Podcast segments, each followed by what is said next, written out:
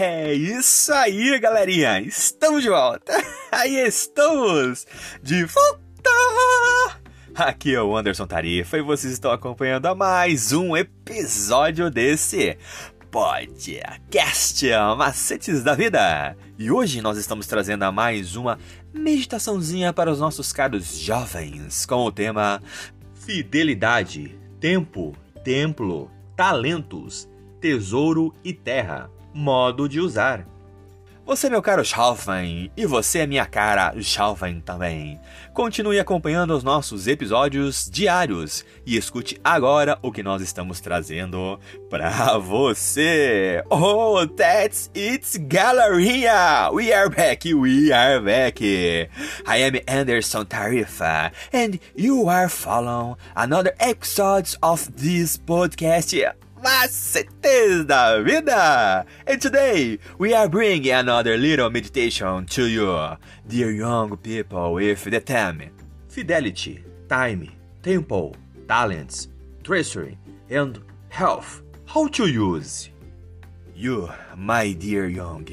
You, my dear young face too, keep following our daily episodes and listen now what we are bringing to you.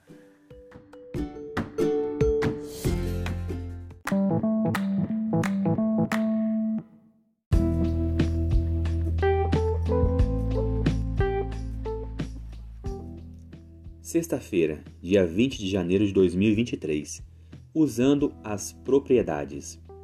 E enquanto Noé estava pregando a sua mensagem de advertência ao mundo, as suas obras testificavam de sua sinceridade. E foi assim que a sua fé se aperfeiçoou e se evidenciou.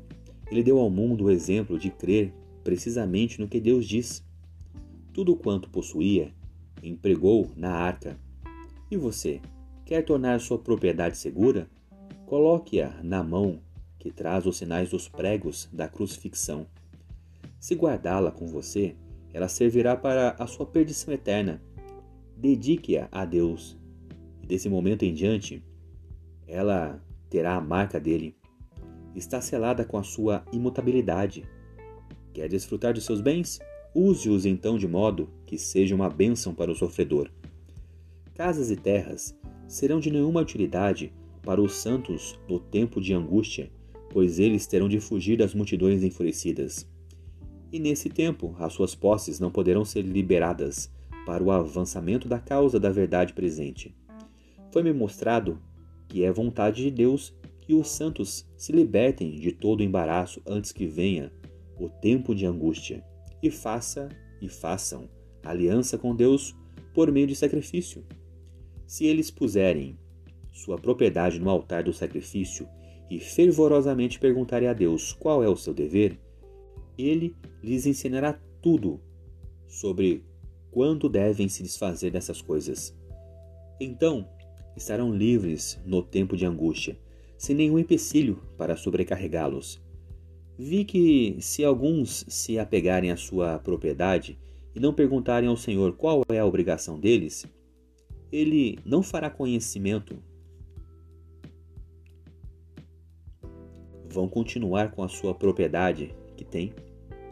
No tempo da angústia, porém, isso virá sobre eles como uma montanha para esmagá-los, e eles procurarão se desfazer dela, mas não será possível. Ouvi alguém lamentar assim: a causa estava definhando. O povo de Deus estava perecendo de fome pela verdade, e nenhum esforço nós fizemos para atender a essas necessidades. E agora nossa propriedade não vale nada. Ah, se tivéssemos permitido que ela se fosse e acumulado tesouros no céu.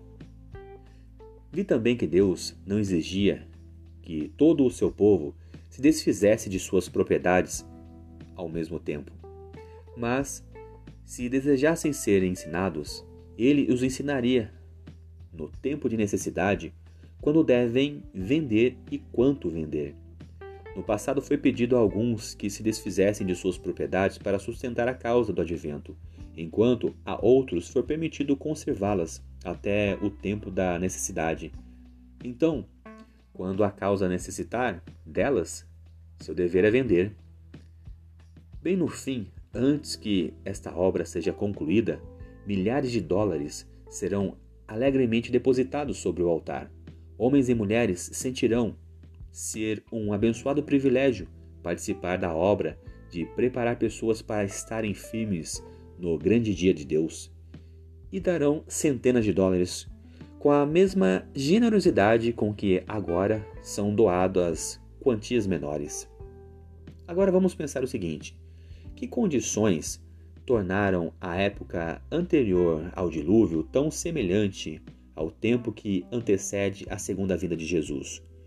E como pode o caráter de Deus, cujo fundamento é o amor, ser compatível com a destruição daqueles que o rejeitam? Porque Noé, depois de sair da arca, apresentou uma oferta que lhe custou muito. Qual era o propósito dele?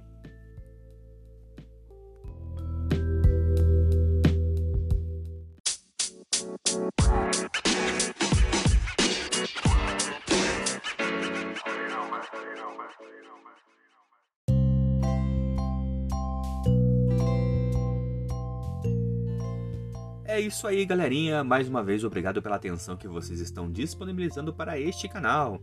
E vocês acabaram de escutar a leitura do nosso guia de estudos da lição da Escola Sabatina Jovem, um material editado e publicado pela Casa Publicadora Brasileira.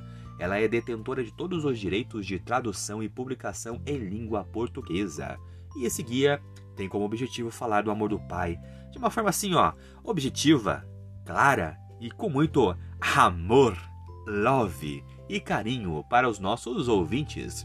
Continue acompanhando nosso trabalho em nossas páginas e em redes sociais através do Anderson Tarifa e também no seu serviço de streaming digital preferido. Eu sou o Anderson Tarifa e vocês estão aqui nesse podcast Macetes da Vida. Por hoje é só e valeu!